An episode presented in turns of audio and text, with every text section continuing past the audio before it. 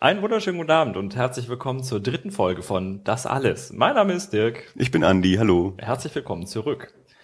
Äh, heute in unserer dritten Folge, die mit einigen Widrigkeiten begann. Was für Widrigkeiten? Äh, angefangen davon, dass ich mein Mikrofon zu Hause vergessen Ach so. hatte. ja, das stimmt natürlich. Ja, das hat sich dadurch ein bisschen herausgezögert. Und mit Verlaub, je nachdem, wann ihr diese Folge hört, es ist Scheißwetter in Nürnberg. Es ist Ähm, Winteranfang. Ja, ja. Abgesehen davon sind wir jetzt am Start und äh, wir hatten uns heute ein gemischtes Programm überlegt. Hatten wir in unserer ersten Folge einen reinen Comic-Podcast, in der zweiten einen reinen Film-Podcast. Kommen wir heute Nicht nur einen reinen Film-Podcast, einen reinen James Ja, es Bond-Podcast. war, abgesehen von dem kleinen Ausflug zu ein, ein noch homogenerer Podcast. Batman. Machen wir äh, heute äh, versuchen wir es mal mit einem gemischten Konzept. Wir möchten sowohl über einen Film sprechen, den wir beide gesehen haben, Teilweise. als auch über äh, als auch über einige Comics. Über Comics wird ähm, hauptsächlich Andi reden. Ähm, bitte, bei dem Film hoffe ich, dass ich mich ein wenig mehr beteiligen kann. Ich glaube, dass du dich, äh, Person. du, du wirst dich zu dem Film mehr beteiligen müssen, nachdem äh, eine andere Widrigkeit passiert ist, wie es mir leider gerne mal passiert, dass ich ein bisschen äh, einen Müdigkeitsanfall im Kino hatte, was nicht an der Qualität des Films, sondern an der Qualität meines Nachtschlafes lag, ähm, so dass ich von dem Film nur Teile mitbekommen habe. Ich bin mir nicht sicher, ob du in der dritten Folge dieses Podcasts schon erwähnen solltest, dass du regelmäßig im Kino einpennst. Ja, das heißt regelmäßig, aber es passiert mir leider manchmal, wenn ich übermüdet bin. Hm. Gut, ähm, äh, nachdem, äh, nachdem du ja The Raid gesehen hast, würde ich jetzt einfach mal vermuten, dass äh, du in dem Film, über den wir heute sprechen wollen, möglicherweise nicht so viel verpasst hast. Sag doch mal, welchen Film du gesehen hast und ich neben dir saß. Wir haben Dread gesehen. Glaube, Dread Dry Day. Dread Dry Day hieß da, glaube ich, der, der komplette Titel des Films. Ähm, Also die Verfilmung oder die, die neue Verfilmung äh, basierend auf den Judge Dredd Comics von vom 2000 AD Verlag aus England. Richtig. Ähm, Im Vorfeld, wir hatten da uns auch natürlich im Vorfeld schon unterhalten, weil wir gesagt haben, wenn wir schon beide ins Kino gehen, dann müssen wir auch darüber podcasten. Ja. Haben wir festgestellt, dass wir sehr unterschiedliche Grundlagen haben. Die, die unterschiedlichen Grundlagen bestehen darin, dass du die Verfilmung mit Sylvester Stallone gesehen hast und ich nicht. äh, und du die Comics. Also Naja, oder und ich, ich, ich äh, genau, ein, ein, ein paar wenige Comics von Dredd mal gelesen habe, ja. Ich bin aber auch kein Experte der, der Judge Dredd Comics. Dafür gibt's viel zu viele und die, da ist die Figur schon zu alt dafür. Dafür habe ich zu wenig gelesen, um mich da als, als Experten der Dredd Comics bezeichnen zu wollen. Aber ich kenne den Sylvester Stallone Film äh, nicht wirklich. Also ich habe Ausschnitte gesehen, aber ich habe ihn nicht ganz gesehen. Und jetzt den, den neuen habe ich auch nur ausschnittweise gesehen. Hervorragende Voraussetzung, äh, um, um ganz adäquat und informiert über Judge Dredd zu sprechen. Du hast den Film ganz gesehen, du fandest ihn gut. Ich Sag doch mal, sag doch mal ein paar Worte zu, zu dem Film. Gut, also ich habe ihn ganz Worum gesehen. geht's?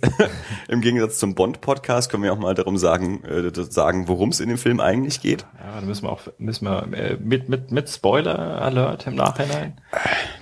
Ich, fürchte, Ich, ich glaube, das, das, das sollte man ein für alle Mal einfach sowieso klarstellen. Wenn man über Sachen spricht, dann muss man auch im Detail drüber sprechen und wer sich das anhört, muss damit rechnen, ähm, dass es auch gespoilert wird. Ich weiß auch, dass außer uns den Film sowieso niemand gesehen hat und die wenigsten ihn wahrscheinlich noch sehen wollen und wenn, dann erst irgendwann und die müssen dann damit leben, wenn, wenn da ist auch das was so verraten wird. gefloppt?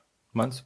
Also äh, ich habe nicht mitbekommen, dass er groß beworben worden wäre. Wenn ich mir so die Spielzeiten anschaue, die er bei uns in Nürnberg bekommen hat, dann sind die sehr rapide sehr viel weniger geworden. Deswegen mussten wir ihn dann ja auch so spät anschauen und ich drin einschlafen. Ähm, und ich glaube, dass er einfach nicht so viele Leute interessiert, weil die Figur nicht wirklich populär ist, nicht wahnsinnig bekannt ist über den Sylvester Stallone-Film hinaus, der nicht gut angekommen ist. Also immer wenn ich zu Leuten gesagt habe, hier Dread, dann kamen die hier, wie haben die den, haben die da, haben die den neu verfilmt? Also so, ja, nee, da gibt's schon mal einen Comic und den haben die halt neu verfilmt und nicht den Sylvester Stallone-Film. Ah, Und deswegen, ich glaube nicht, dass der in Deutschland jetzt besonders erfolgreich war und ich weiß nicht, wie er, wie er so auf anderen Märkten war. Aber ich kann mir vorstellen, dass er, also das bisschen, was ich darüber gelesen habe, war, dass er eigentlich bei den Leuten, die ihn gesehen haben, recht gut ankam. Aber ich glaube nicht, dass ihn sehr viele Leute angeschaut haben. Gut, das könnte daran liegen, dass die Leute, die ihn gesehen haben, möglicherweise vorher den Stallone Dread gesehen haben und sich gedacht haben, tun wir ihn sie doch dem mal an. Und ich möchte sagen, ich habe tatsächlich zur Vorbereitung auf diesen Podcast heute Abend ja heute nochmal im Schnellverfahren die Stallone-Verfilmung von, ich glaube, 95 angeschaut. Und ich finde ihn den aktuellen Dread Dry Day doch deutlich besser, muss ich sagen. Also hat, hat schon Spaß gemacht. Ich fand ihn nett. Also, Worum geht's? Ähm, ja gut, also es ist, äh, sollten wir auf die Figur Dread eingehen? Dread. Äh, Sagt gern auch mal zwei Worte. Ähm, in einer, in einer postapokalyptischen Zeit, ähm, korrigiere mich, wenn ich Blödsinn erzähle, äh, konzentriert sich die Menschheit darauf, in wenigen großen Megacities zu wohnen. In einer, in der größten, Megacity One, wohnen, glaube ich, zum also 1995 wohnten dort, äh, kann ich jetzt als Background-Information sagen, 60 oder 65 Millionen.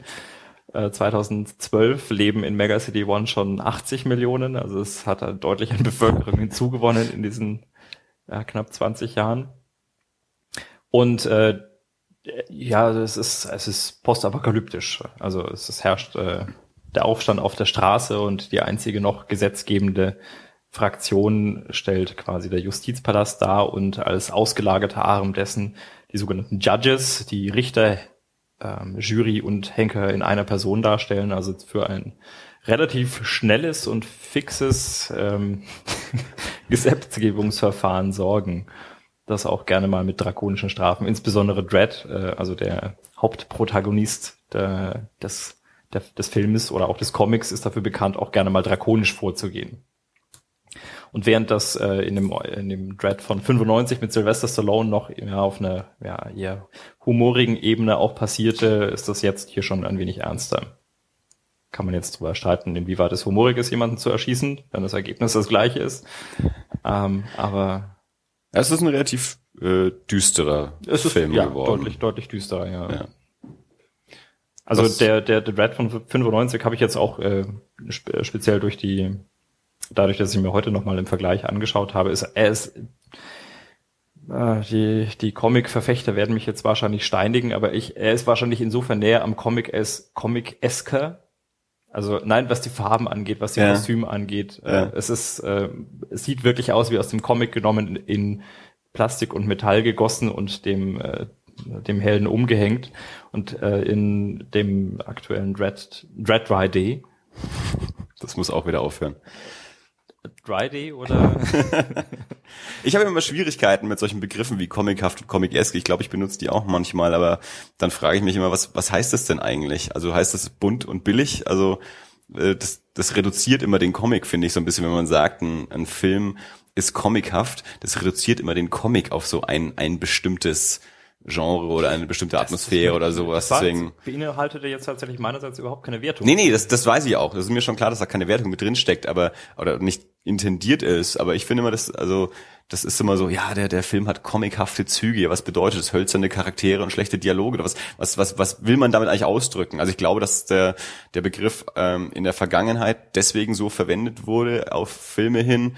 Ähm, um dem Film so ein bisschen unterzuschieben, ja, der ist ein bisschen, weiß ich nicht, klamaukig, humorig oder sonst irgendwas. Das ist halt comichaft. Das ist halt so ein bisschen holzschnittartig oder was auch immer, was dem, dem Comic dann im Rückschluss eigentlich ein bisschen Unrecht tut. Also dem Comic als Medium meine ich jetzt, jetzt nicht speziell Dread Comics, sondern an sich dem Comic.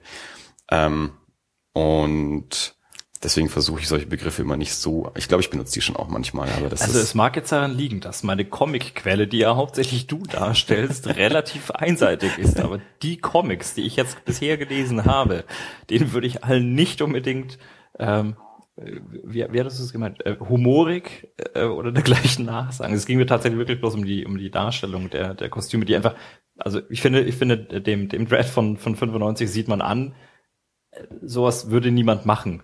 Ja. Und bei dem Dread von 2013, äh, da ist es halt eine Uniform, okay. Vielleicht auch 2012, aber. 2012, entschuldige bitte, ja, ich bin, äh, ich bin so visionär. Es ist so futuristisch alles heute. ja. Also bei dem, äh, bei dem Dread von 2012, es sieht, es sieht, es, ja. es wäre eine denkbare Uniform. Ja. Ich weiß, was du meinst, ja. ja. Und äh, ich finde, also dadurch unterscheidet er sich schon. Ist allgemein tatsächlich düsterer. Bei dem aktuellen Dread ähm, ist im Prinzip die, die Handlung die folgende, man, äh, er und eine Rekrutin werden zu einem, zu einem Einsatz gerufen, kommen in einen großen Häuserblock, in dem also eine fünfstellige Zahl von Personen lebt. Und äh, durch eine Verkettung von Umständen wird dieser Häuserblock abgeriegelt und sie müssen sich quasi von einmal von unten nach oben durchkämpfen, den Bösewicht erhaschen und also es ist so ein, ein mega Hochkomplex. Also es ist ja nicht nur ein Häuserblock, es geht ja hauptsächlich geht's ja. in die Höhe. Ähm, und dort regiert eine eine Drogenbaronin. Und ich glaube auch sogar die also die Produktionsstätte dieser dieser Droge ist auch glaube ich in diesem Komplex mit drin. Und Judge Dredd und Kollegin, deren Namen ich auch nicht mehr auf dem Schirm habe, kämpfen sich dort durch die durch die Bewohnerschaft. Das ist tatsächlich eine der gemeinsamen Komponenten. Also während äh, im, im Film Hershey an seiner Seite stand, die aber auch hauptsächlich die Rolle der, der Bewundernden und ein wenig Unterstützenden an der einen oder anderen Stelle hatte, war es diesmal eine neue Rekrutin anderen Namens, die also meiner Rezeption nach eine ähnliche Funktion erfüllt hat. Habt ihr ähm, auch ähm, Psy-Kräfte in dem Stallone-Film oder ist es äh, nur in dem in dem neuen Dread 3D der Fall? Was für Kräfte? Psy-Kräfte? Die hat doch so so Psy über nein, nein, nein, nein, nein, nein, nein, gar nicht, nein. Ja, okay. Also, weil das ist ja, auch, das, das weiß ich, dass das ich auch noch aus den Comics, dass es auch dieses Psychor ja gibt, okay. ähm, eben mit mit äh, Menschen mit mit ja übernatürlich geistigen Fähigkeiten und die die weibliche Figur, gespielt von Olivia Thirlby in dem Dread 3D jetzt, kommt ja deswegen in dieses Chor, weil sie diese, diese extremen Fähigkeiten hat. Also Judge Dredd selbst hält sie ja nicht für geeignet für den Job am, am, zu Beginn des Films. Also er kriegt die ja zur Seite gestellt, gegen seinen Willen eigentlich. Aber seine Vorgesetzte war es, glaube ich, sagt eben, ja, wir wissen, dass die ganz, ganz großes Potenzial hat, äh, was ihre geistigen übernatürlichen Fähigkeiten angeht. Ähm, und am Ende des Films treffen die ja nochmal aufeinander und dann sagte die Chefin nochmal, und wie schaut's jetzt aus? Äh, ist die geeignet? Und Dredd sagt ja, geeignet. Und zwischendrin hat die mit ihren Superkräften halt irgendwas gemacht. Aber im Stallone-Film macht die keine. Nein, nein, da im Stallone-Film, äh, meine Freundin würde sagen, er ist realistisch. Ja, okay, würde es wahrscheinlich nicht. Okay, also er ist comichaft in den Kostümen, aber realistisch äh, in den Menschen. Quasi. Die, Verrückt. Ja, die Naturgesetze sind die gleichen, mehr oder weniger. Ah, okay. Gut. Das ist natürlich der ganz große Aufreger, also dass man, man kann es kaum unerwähnt lassen, was alle ja über die, die neue Dread-Verfilmung gesagt haben, er nimmt seinen Helm nicht ab. Weil das natürlich das war, worüber sich die Comic-Fans äh, bei der Stallone-Verfilmung alle aufgeregt haben, dass ähm, Stallone im Film den Helm abnimmt und Judge Dredd niemals den Helm abnimmt. Man kennt ihn nur mit Helm. Ja gut, also soweit ich weiß, hatte Karl Urban sogar das auch gesagt, äh, oder respektive zur Bedingung gemacht, dass äh, er irgendwann, ich glaube, er hat Hauptdarsteller. Alle, bitte? Der Hauptdarsteller. Der Hauptdarsteller im neuen Dread äh, ja. hat äh, mal in einem Interview gesagt, er wird den Helm nicht abnehmen, weil das passiere im Comic auch nicht. Ja. Und äh, wenn ich, ich mir heute den, den 95er Dread mit Stallone angeschaut. Ich glaube, der trägt den Helm seltener, als er ihn ja. nicht trägt.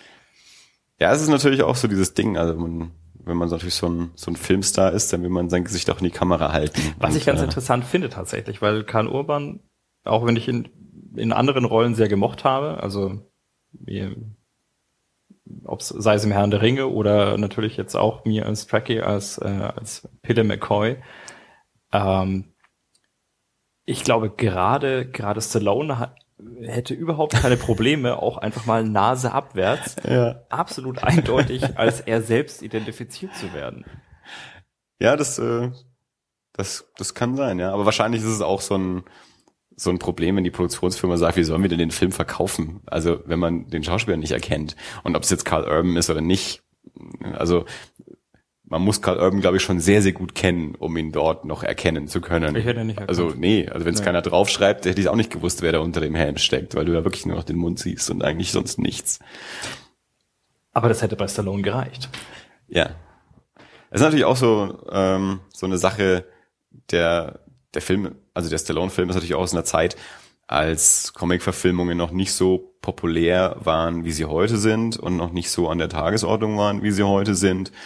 Da musste man den Film auch noch über eine andere Schiene verkaufen und wahrscheinlich hat man ihn auch deswegen dann vielleicht etwas überzogen, auch inszeniert und, und ausgestattet, um ihm auch so ein bisschen dieses Comichafte zu geben. Ähm, und mittlerweile wissen wir, und es wurde schon mehrfach ähm, uns vorgeführt, dass Comic-Verfilmungen auch realistisch aussehen können. Und das war jetzt wahrscheinlich auch der Vorteil für die Neuverfilmung, dass sie wissen, okay, wir können auch einen, einen düsteren ähm, Dread machen, der seinen Helm auch nicht abnimmt und der jetzt sich, sich auch ernst nimmt. Also vielleicht ist das auch was, was der Stallone-Film nicht so sehr gemacht hat. Ähm, halt, ja, wir, wir verfilmen jetzt diesen Comic und nehmen uns dabei auch selber nicht ernst, weil man das ganze Genre damals noch nicht so ernst genommen hat. Könnte man das so, so rauslesen? Ja, ich denke, könnte man, kann man wahrscheinlich sagen. Also ich habe ihn jetzt ja nicht gesehen, deswegen ist das nur sowas, was ich jetzt mal ja. so hier rauswerfe. Ähm, aber was ich mir eben vorstellen könnte, was sich in diesen fast 20 Jahren auch verändert hat im, im Umgang mit Verfilmungen von solchen Stoffen. Ich wollte gerade sagen, das ist eine ganz, äh, ganz interessante generelle, generelle Frage, die, die da finde ich jetzt die, die du aufwirfst, nämlich so die Entwicklung von Comic-Verfilmung. Also während wir jetzt, also 95 noch am Anfang waren, während Comic-Verfilmung, ich glaube damals, als, als Dread verfilmt wurde, ich habe Dread gesehen und ich habe, ich weiß nicht, ob 95 wahrscheinlich nicht, aber ich habe ihn relativ bald gesehen und ich muss gestehen, ich hätte 95 oder wann ich ihn auch immer gesehen habe, wahrscheinlich nicht sagen können, ja, das ist eine Comic-Verfilmung. Ja, das wissen wahrscheinlich immer noch die wenigsten, das ist jetzt auch in Deutschland ja keine populäre Figur. Also es, ich glaube nicht, dass aktuell Judge Dredd Comics aufgelegt werden. Es wurden eine Zeit lang welche aufgelegt. Also ich habe hier drei Bände vom Feest Verlag neben mir liegen, die aber jetzt auch schon wieder einige Jahre auf dem Buckel haben. Ähm, die Stallone-Verfilmung ist natürlich so ein bisschen im Zuge der der Batman-Welle ähm, von den nach den Tim Burton-Filmen. Also der erste Batman von Tim Burton kam 89 ins Kino und der zweite Teil dann, ich bin mir nicht ganz sicher, 91, 92 oder sowas. Und dann gab es den Dick Tracy-Film mit, äh, mit ähm, Warren Beatty ja. und diversen anderen, die sich unter Masken versteckt haben. Und das waren natürlich auch, also gerade der Dick Tracy-Film ist ja auch sehr, sehr überzogen. Also da sind ja auch die ganzen Charaktere, also gerade die ganzen Bösewichte sind ja wirklich so deformiert dargestellt, wie sie in den Comics auch sind, also mit sehr, sehr viel Maske, sehr viel Gummi im Gesicht. Ähm, und ich glaube, dass auch so ein bisschen so in dieser Welle dann auch der der Dread-Film dann mit passiert ist. Und wenn man sich natürlich dann die Joel Schumacher Batman-Filme anschaut, die auch total campy sind und sehr, sehr überzogen und ja, bunt im gewissen Maße zumindest, aber auch, auch dann ein bisschen klamaukig und albern werden.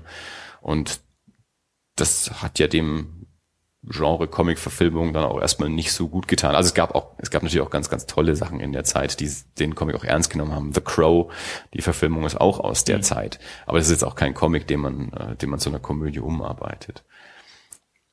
Ähm, ja gut, aber es ist ja, ups. Sprich weiter, wenn du deinen äh, Stift aufgehoben hast. Ja, gerne. ähm, merke, wir haben jetzt Podcast Bierdeckel, wir brauchen noch einen Podcast Bodenbelag. Oder Fangnetze.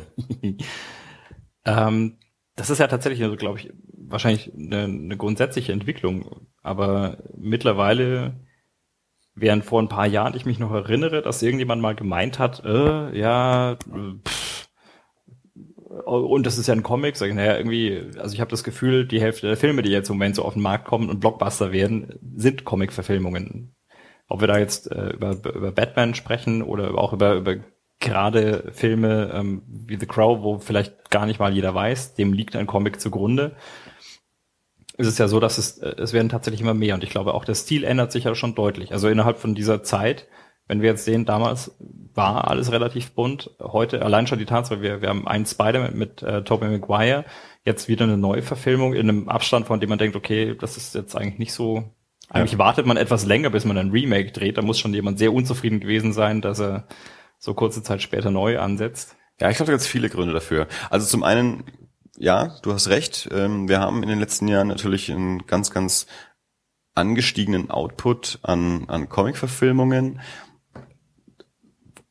die im Großen und Ganzen sehr gut daherkommen. Ich glaube auch deswegen, weil diejenigen, die jetzt die Filme machen, die die Stoffe auch ernst nehmen, also die auch selbst mit den Heften aufgewachsen sind oder mit der alten Batman TV-Serie oder eben mit den Tim Burton-Filmen oder sowas und deswegen sich nicht mehr darüber lustig machen, sondern die Figuren ernst nehmen und die Stoffe ernst nehmen, ohne jetzt dabei aber auch den Spaß zu verlieren. Also der große Erfolg von, von den letzten Marvel-Verfilmungen, gerade Iron Man, war ja auch, dass, ähm, dass der Film sich eigentlich nicht ernst nimmt, so richtig. Also die nehmen schon die Stoffe und die Figuren ernst, aber der Film nimmt sich nicht zu ernst. Also es sind sehr unterhaltsame Filme, die jetzt nicht nur ähm, Superheld verkloppt Bösewicht sind, sondern da ist auch Spaß mit dabei, da ist Humor mit dabei. Und das ist, glaube ich, die ganz, ganz große Errungenschaft auch von den, von den Marvel-Verfilmungen, die ein wahnsinnig breites Publikum getroffen haben. Ja.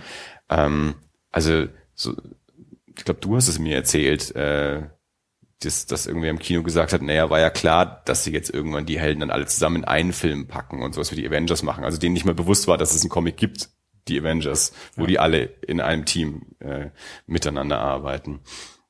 Also ich, ich kenne auch wahnsinnig viele Leute, äh, die diese Filme anschauen, die wahrscheinlich im Leben noch keinen Marvel-Comic gelesen haben. Sehr viele Frauen äh, mögen die Marvel-Verfilmungen. Also erstens, weil es unterhaltsam ist, weil es einen guten Humor hat und weil halt Menschen wie Robert Downey Jr. und Chris Hemsworth mitspielen. Ja, das äh, und ich habe nie damit gerechnet, dass die Avengers der Erfolg werden, die sie waren, weil ich schon dachte, das ist so doch so sehr Science Fiction. Also das ist halt vielleicht auch noch so ein bisschen aus, aus der Zeit, als ich groß geworden bin, als ich wusste, Frauen schauen sowas schon mal ganz generell nicht an.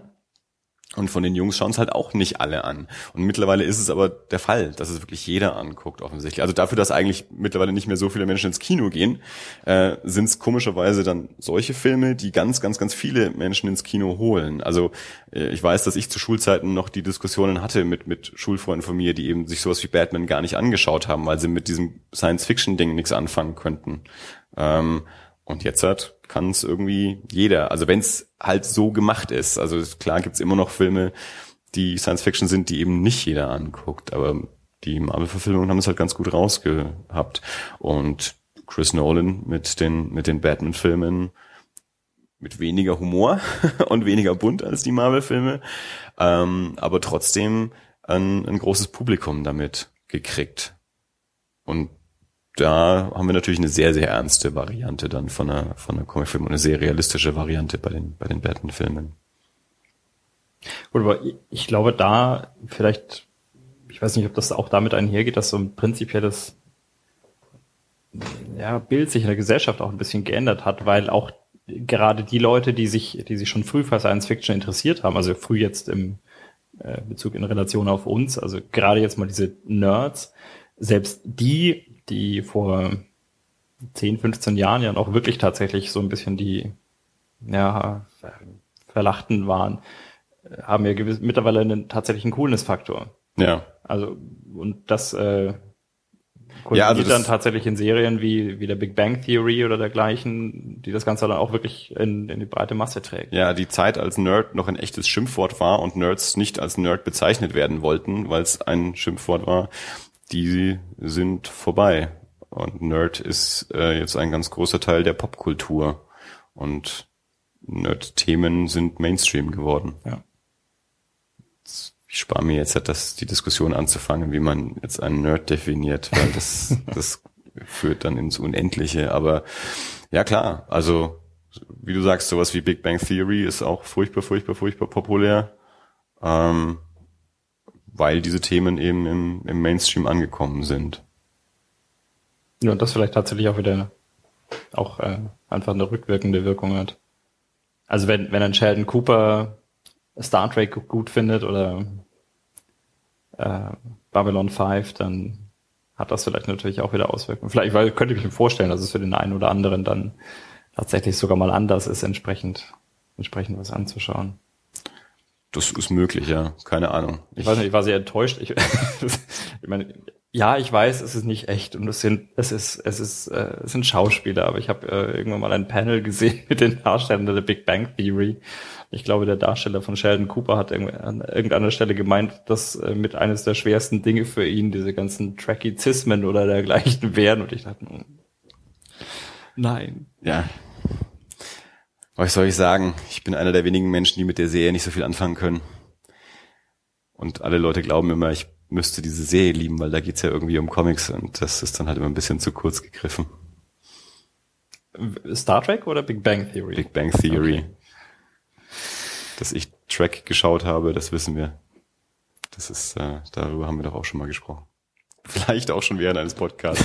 Möglicherweise. Keine Ahnung. Während einer unserer zahlreichen Folgen, die wir in der Vergangenheit ja. schon gesendet haben. Also Dread äh, war äh, für dich ein gutes Kinoerlebnis. Äh, man muss ja nochmal dazu sagen, meine, wir haben es ja schon mehrfach erwähnt, er hieß ja nun mal auch Dread 3D. Ja. Wie fandest du das 3D? Nicht so störend, wie ich befürchtet hatte. Also man muss dazu sagen, ich bin als, äh, ja wahrscheinlich auch vor allem als ehemaliger Filmvorführer kein, kein Freund von 3D. Äh, zum einen, weil die, der Großteil der Filme, die ich in 3D sehe oder zu sehen bekomme, einfach nicht für 3D gemacht ist. Also es gibt wenige Ausnahmen, in denen das sind ja, tatsächlich meistens äh, wahrscheinlich Pixar-Filme, da ist es einfacher. Also Animationsfilme finde ich auch funktionieren meistens besser ja. in in 3D als Realfilme. Und die große Schwierigkeit bei Realfilmen ist, vor allem wenn sie eben nicht schon auf 3D gedreht sind, sondern auf 2D gedreht sind und dann konvertiert werden. Ich habe neulich, ich hab, weiß nicht mehr genau, was ich mir da angehört habe, aber hat einer eine ganz gute Erklärung dafür auch gebracht, dass ja bei, also bei, bei den Pixar-Filmen, das ist ja eine 3D-Animation. Das heißt, die Figuren werden ja nicht mehr auf Papier gezeichnet, sondern existieren im Computer als 3D-Gebilde. Dementsprechend kann man die dann auch sehr gut äh, in eine 3D-Projektion umwandeln, weil man den Winkel entsprechend herdrehen kann. Das ist das Problem äh, bei Realfilmen, dass man das nicht machen kann. Das heißt, wenn die in 2D gedreht sind, dann sind die mehr oder minder flach im Bild und dann gibt's diesen anderen Winkel nicht und der wird dann erst errechnet am Rechner, äh, um den 3D-Effekt herzukriegen. Und dadurch finde ich, sehen die immer ein bisschen störend aus. Also für mich funktioniert's immer nicht so gut. Also ich bin meistens mehr irritiert von, von dem 3D, ähm, als dass ich mich dann noch auf den Film konzentrieren könnte. Und dann sind es eigentlich immer die positiven Ausnahmen, wenn der Film wirklich schon speziell erstens in 3D gedreht ist und zweitens auch daraufhin hin inszeniert ist, dass auch das Ganze einen, einen Sinn ergibt, warum der in 3D sein sollte. Nicht einfach nur, damit die Figuren plastisch sind, sondern auch, weil die ganze Bildgestaltung daraufhin ausgelegt ist. Also Avatar, klar, ist das große Beispiel. Ich fand auch Prometheus, ähm, der hat da sehr gut funktioniert. Und ich hatte auch bei, bei Dread jetzt den Eindruck, dass das 3D da eigentlich recht gut eingesetzt ja. ist und das war wohl auch einer der Filme, die schon speziell in 3D gedreht wurden. Also auch der, es war jetzt auch nicht irgendwer, ich habe seinen Namen vergessen, aber es war der, der Kameramann, der zum Beispiel auch Slumdog Millionär gemacht hat, ähm, hat den gedreht. Ähm, und von daher hatte ich den Eindruck, dass es, es hat nicht gestört auf jeden Fall. Das ist ja schon mal das Erste. Ja? Das ist schon mal das Wichtigste eigentlich. Wenn es schon mal nicht stört, dann ist schon mal viel gewonnen. Ja, nö, das war tatsächlich jetzt meine, meine Feststellung. Es hat, es hat nicht gestört. Ich hätte mir lieber, lieber ein 2D angeschaut. Das tue ich prinzipiell jedes Mal, wenn ich bei einem Trailer sehe, in ausgewählten Kinos in 3D, dann denke ich mir, Herrgott, ich möchte bitte eines dieser ausgewählten Kinos finden, denen es nicht in 3D ja. läuft. Das Aber, ist bei uns mittlerweile schwierig. Ja, das mag am Großraum liegen. Ähm, aber ich fand es hier tatsächlich nicht schlimm. Also insbesondere nachdem schon im Titel Red 3D ja. äh, quasi die die Ankündigung mit drin steckte, war ja, ich überraschend wenig ähm, irritiert dadurch. Also ich habe schon wirklich schlechte 3D-Filme gesehen, ohne da jetzt auf einen im Detail eingehen zu können. Ja. Nein, aber abgesehen davon, also er hat mir tatsächlich Spaß gemacht. Ich hatte auch schon ja eingangs mal irgendwo in einer der ersten Folgen erwähnt, ich bin weniger analytisch, was Filme angeht. Ich schaue sie mir einfach an und versinke ein wenig in der Geschichte und gehe nachher raus und sage mir, okay, der hat Spaß gemacht oder der hat keinen Spaß gemacht. Er wird mich jetzt wahrscheinlich nicht so sehr zum Nachdenken bringen. äh, ja. Die DVD Gut. würde ich mir auch nicht holen, aber wenn ich mal irgendwo drüber stolper, dann könnte ich mir schon vorstellen, dass ich mir auch nochmal anschaue. Ja.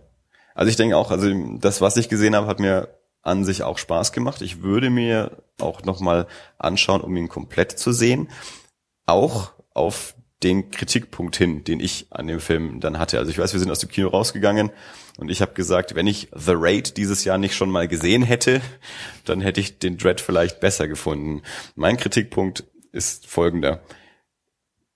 Dieses Jahr kam in Deutschland der indonesische Martial Arts Film The Raid ins Kino. In diesem Film geht es darum, dass eine Polizeieinheit in ein Hochhaus reingeht, in dem ein Drogenbaron residiert und sie sollen diesen Drogenbaron ausschalten und sie kämpfen sich von Stockwerk zu Stockwerk rauf und wieder runter.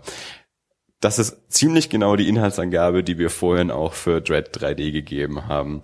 Nur dass in, in The Raid mehr Martial Arts vorkommt. Also die kloppen sich mehr mit Händen und Füßen und Messern und sonst irgendwas, als es dann wahrscheinlich bei Dread der Fall war. Aber so von der Grundstruktur her ist es mehr oder minder der gleiche Film.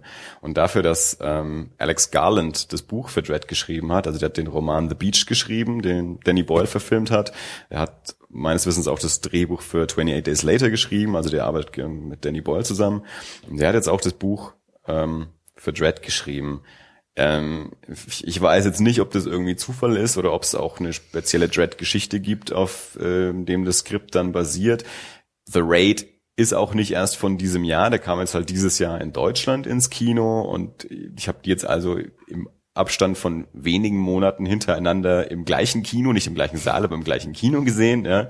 Und ich mir dann dachte, es ist, es ist mir ein bisschen zu nah beieinander irgendwie. Also da, ich glaube schon, dass das Dread gut ist und dass die mir bestimmt auch Spaß machen könnte, aber da hatte ich dann so ein bisschen den Eindruck, schade, das habe ich kürzlich erst gesehen. Also wenn da ein bisschen mehr Zeit dazwischen gelegen hätte, wäre ich da vielleicht milder gewesen. Aber so dachte ich mir, was ein bisschen ein anderer Plot hätte da gerne sein dürfen. Wenn man so The Raid nicht gesehen hat, fällt es einem nicht auf, dann ist es einem auch egal.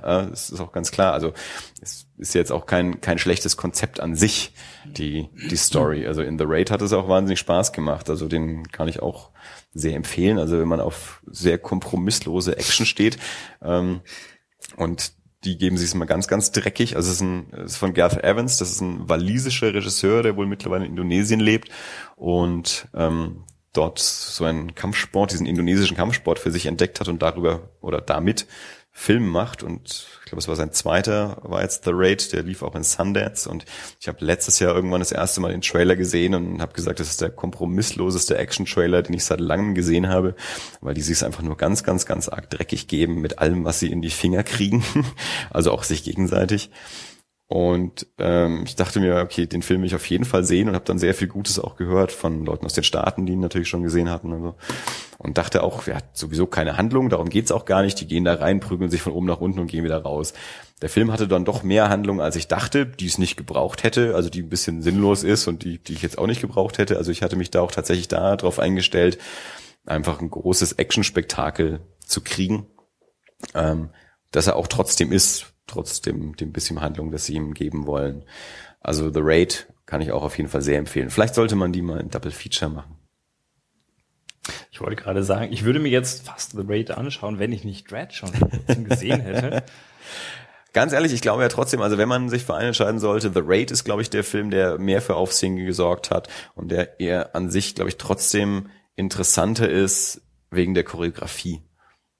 Also ich glaube, dass die Choreografie in, in The Raid interessanter anzuschauen ist als die, die 3D-Action-Choreografie von Dread. Das ist, würde ich jetzt mal, ohne, ohne The Raid gesehen zu haben, wahrscheinlich vermuten, ja. Also wenn ihr euch für einen davon entscheidet, dann nehmt The Raid. Okay, also wir haben jetzt 20 Minuten lang über, über Dread geredet, mit dem Ergebnis, dass du sagst, ja, schau mich lieber einen anderen Film an.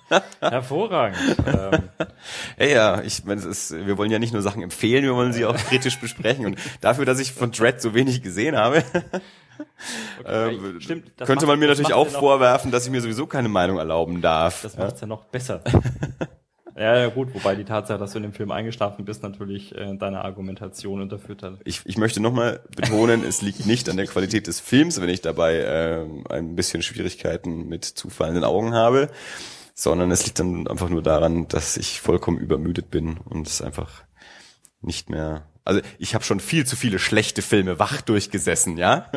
Also daran liegt's leider nicht. Wenn ich nur bei schlechten Filmen einschlafen würde, ich wäre glücklich. Da würde ich sogar die sieben Euro für ein Nickerchen bezahlen. Ne? Okay. Das ist ja mal das Ärgerliche, wenn man den Film eigentlich wirklich sehen wollte und vielleicht sogar gut fand, dafür auch noch Geld bezahlt hat und dann nur die Hälfte mitkriegt. Ich gut. bereue das immer sehr. Also, Fazit. Äh, man kann ihn sich anschauen. Man kann sich aber auch andere sehr gute Filme anschauen, die eine ähnliche Handlung haben im Vergleich zum letzten, also für mich war tatsächlich mit ausschlaggebend, ich habe den letzten gesehen und haben wir wahrscheinlich auch zwei, dreimal gesehen. Und dann interessiert mich das tatsächlich einfach auch immer, wie alternative Umsetzungen aussehen können. Ich glaube, auch wenn ich mir den irgendwann nochmal ganz anschaue, äh, bei Gelegenheit günstige DVD oder Fernsehen, ähm, und der jetzt auch schon ungefähr weiß, was auf mich zukommt, finde ich glaube schon, dass ich den gut finden kann. Nur wie gesagt, da in dem Moment war jetzt The Raid einfach auch noch zu frisch. Ja. Aber jetzt weiß ich ja, worum es geht. Eine Skalenwertung werden wir keine geben. Äh, wir hatten allein schon darüber uns komplette Abende zerlegt, wie man denn überhaupt Filme in Skalen bewerten könnte. Da kann man auch ganze Sendungen drüber machen, nur Richtig. darüber diskutieren. Hideous Energy machen das öfter mal. Die diskutieren öfter mal über, über Wertungen. Die machen ja immer eine Skala von eins ja. bis zehn und thematisieren dann aber auch immer, wie, wie andere Seiten das machen und ob das sinnvoll ist oder nicht und wie man überhaupt irgendwas bewerten kann. Okay, wir, wir stehen noch am Anfang. Wir lassen es mal bei einer binären Skala und sagen.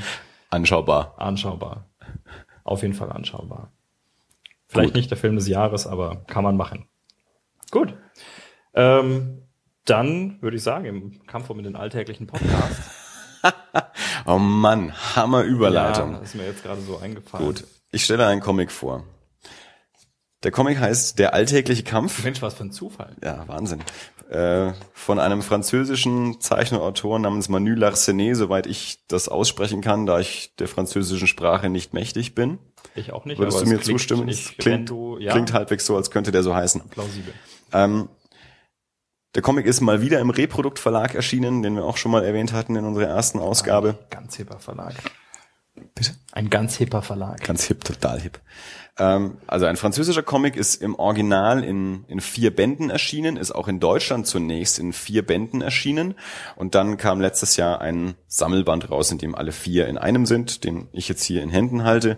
Ich kann ja mal Informationen dazu geben. Der Sammelband kostet 29 Euro, hat ungefähr 240 Seiten ich glaube, das ist nicht zu viel dafür. Äh, worum geht es? Es geht um einen jungen Mann namens Marco, der von Beruf Fotograf ist, also Pressefotograf. Er hat in vielen Krisengebieten gearbeitet und da auch äh, recht erfolgreich äh, Fotos gemacht und will dann eine Auszeit. Also er hat genug von diesen Krisengebieten und sagt, er muss mal wieder die Batterien aufladen und zieht so aufs Land raus, nimmt sich da ein Häuschen und nimmt sich einfach erstmal eine Auszeit ähm, dort die, die vier Bände erzählen so die, die nächsten Jahre, also auch zwischen den Bänden liegen gerne mal so ein paar Jahre Zeit. Also ähm, er lernt äh, eine, eine Frau kennen, mit der zieht er dann zusammen. Ähm, es geht um die Beziehung zu seiner Familie. Seine Eltern leben auch ähm, auf dem Land, die besucht er immer wieder mal, also woanders als er jetzt halt wohnt. Ähm, sein Vater ist demenzkrank, das wird thematisiert. Er selbst leidet unter Panikattacken, geht auch zum Psychiater. Ähm, er besucht immer wieder seinen Bruder, der hat auch Frau und Kind. Ähm, er lernt dort draußen auf dem Land, wo er wohnt, einen Nachbarn kennen, einen älteren Herrn, mit dem er sich zunächst sehr gut versteht, von dem er dann später erfährt, dass der ein ja, Kriegsverbrecher im Algerienkrieg war, der zusammen mit seinem Vater tatsächlich äh, gedient hat und daraufhin hinterfragt er dann so seine Beziehung zu diesem Nachbarn, weil der bisher immer so ein, ein netter alter Mann war und jetzt weiß er, dass er, dass der vor, vor Jahren im Krieg kein netter Mensch war. Ähm, es geht darum, wie er versucht, wieder an die Fotografie zurückzukommen und, und, neue Themen zu fotografieren und nicht so richtig zufrieden ist, bis er dann irgendwann äh, zu einem Thema kommt, dass er in seinem Heimatort die die Arbeiter der dortigen Werft fotografiert. Also sein Vater selbst hat früher in dieser Werft gearbeitet und er kennt also noch die ganzen Leute, die dort arbeiten und die Werft steht kurz vor der Schließung. Also wir bewegen uns hier ähm, im, im Frankreich um 2004 bis 2007 oder irgendwie sowas in dem Dreh. Ich habe es jetzt gerade nicht mehr so nachgeschaut. Also es spielt auch in der realen Zeit sozusagen, in dem die Comics entstehen. Ähm, wir kriegen was von äh, vom französischen Wahlkampf mit. Es geht um Le Pen. Äh, es, am Ende des Comics äh, steht der der Wahlsieg von von Sarkozy zum Präsidenten in Frankreich. Ähm, es geht also auch um, um, um soziale Missstände, die, ja, diese Schließung der Werft, dass die, diese Mitarbeiter der Werft zum Teil dann auch unzufrieden sind und äh, die Rechten wählen und Marco selbst nicht damit klarkommt, dass also Freunde von ihm jetzt rechts wählen und er versteht auch gar nicht warum und für die ist es aber nur so, ja, mir geht's eh dreckig und ich weiß nicht, wen ich sonst wählen soll.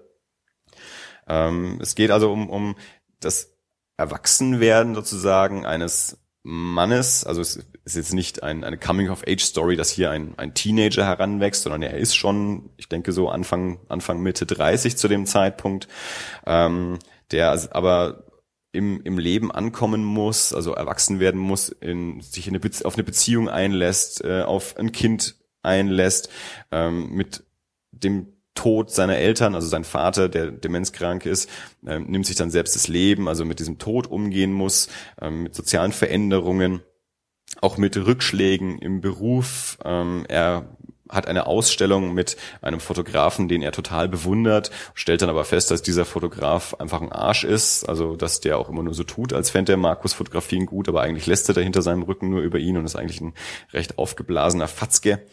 Ähm, und all diese Themen werden dort also verhandelt. Es ist, soweit ich das lesen konnte, zumindest Teil autobiografisch. Also Manu Larsenet ist jetzt ja kein Fotograf, aber ähm, allein schon die Initialen Manu Larsenet und, und Marco, dessen Nachnamen auch mit L beginnt, ich aber nicht mehr parat habe. Also die haben die gleichen Initialen. Ähm, sie sind wohl der gleiche Jahrgang. Also es, Manu Larsenet verhandelt wohl bestimmte Themen, die er hier auch aus seinem eigenen Leben kennt, in dieser ähm, fiktionalen Variante. Ähm, er ist, was mir sehr, sehr, sehr gut an dem Comic gefallen hat, ist, dass es eine relativ ernsthafte Geschichte ist, also auch mit, mit ernsten Themen und auch ein bisschen melancholisch, trotzdem auch mit einem Humor und vor allem auch in einem, in einem Zeichenstil, der so in Comickreisen wahrscheinlich eher als funny bezeichnet würde. Also das sind schon so ein bisschen auch knollennasige Figuren, ähm, es ist farbig, es ist nicht extrem realistisch gezeichnet ähm, und das finde ich eine ganz, ganz tolle Zusammenbringung, was im Comic dann eben auch funktionieren kann, dass man die Figuren ein bisschen funny darstellt, aber damit trotzdem ernsthafte Themen behandelt. Das ist das ist auch der, der Comic, der mich auch in den letzten Jahren zum, zum jüngeren französischen Comic mitgebracht hat. Also Manu Larsenet ist so Teil der, der Generation um, um Louis Trondheim, der Don, die Don John Serie zum Beispiel gemacht hat, an der Manu Larsenet auch zum Teil mitgearbeitet hat. Oder die Kosmonauten der Zukunft oder dann so Leute wie Joan Sfar, ähm, die alle so, so eine 60er, 70er Jahre Generation sind ähm, und in den letzten Jahren den, den neueren französischen Comic sehr, sehr geprägt haben und dort einige spannende Sachen gemacht haben. Und ich glaube, der alltägliche Kampf war so der, der erste, der mir aufgefallen ist. Ich habe zunächst die, die Einzelbände ähm, gelesen und die eigentlich immer aus der Bücherei ausgeliehen gehabt und dann kam letztes Jahr der, der Sammelband raus, den habe ich mir dann gekauft. Und für mich ein, ein Highlight der, der letzten Jahre. Also das ist äh, einer, den ich guten Gewissens, glaube ich, nahezu jedem in die Hand drücken könnte, auch um mal aufzuzeigen, wie ein, ein Comic ernsthaft sein kann, ohne aber jetzt irgendwie avantgardistisch oder, oder schwer auszusehen oder zu künstlerisch auszusehen, sondern schon unterhaltsamer Zeichenstil, aber trotzdem eine, eine ernsthafte Geschichte, aber auch mit Humor. Du hast ihn gerade in der Hand, blätterst ein bisschen durch. Welchen Eindruck gewinnst du so vom, vom Durchblättern? Du hast recht mit den Knollennasen. also gerade Marco selber äh, ist schon ist schon sehr knollennasig. Ja, also ohne jetzt tatsächlich mich in die Handlung äh, vertiefen zu können, weil wie gesagt, es ist, er ist recht lang und ähm, Insofern wäre das jetzt tatsächlich deutlich zu kurz, aber es ist, ist eine interessante Kombination auch äh, zum einen aus der aus der von dir beschriebenen, ja, knuffigen, putzigen äh, Zeichner, Zeichnung und auf, zum anderen auch wieder dann äh, von, von realistischen dann auch einfarbig gehaltenen ja, das ist immer, das sind dann so seine, seine Fotografien. Also wenn seine Fotografien dargestellt sind, dann ist das äh, ja so fast fast schwarz-weiß, so, so ein beige-weiß, beige-schwarz. Ähm, da ist dann immer so ein Erzähltext drüber und die sind dann immer so dazwischen geschoben. Ja. zwischen die, die sonst recht farbigen Seiten. Ja. Also den möchte ich äh, ganz, ganz dringend empfehlen. Ähm, der alltägliche Kampf von Manu Larsenet erschienen im Reproduktverlag. Die Gesamtausgabe kostet 29 Euro, die Einzelbände kosten 13 Euro. Ich weiß nicht, inwiefern die momentan ähm, noch zu haben sind. Also ich habe auf der Reproduktseite gelesen, dass ich glaube die ersten zwei Bände oder so ab Verlag momentan äh, nicht vorrätig sind, aber es sollte wohl Neuauflagen geben, aber es kann gut sein, dass verschiedene Händler auch die Einzelbände noch ähm, noch vorrätig haben. Der Sammelband ist vom Format her ein bisschen kleiner als die Alben. Dafür hat man alles in einem und die Seiten sind trotzdem auch nicht zu klein geraten. Deswegen kann ich nur sagen, greift da gerne zu, da macht ihr nichts falsch. Ich stelle noch einen kurzen zweiten Comic vor, aber wirklich nur ganz kurz. Äh, der Comic heißt Zombilenium. Es ist der erste Band.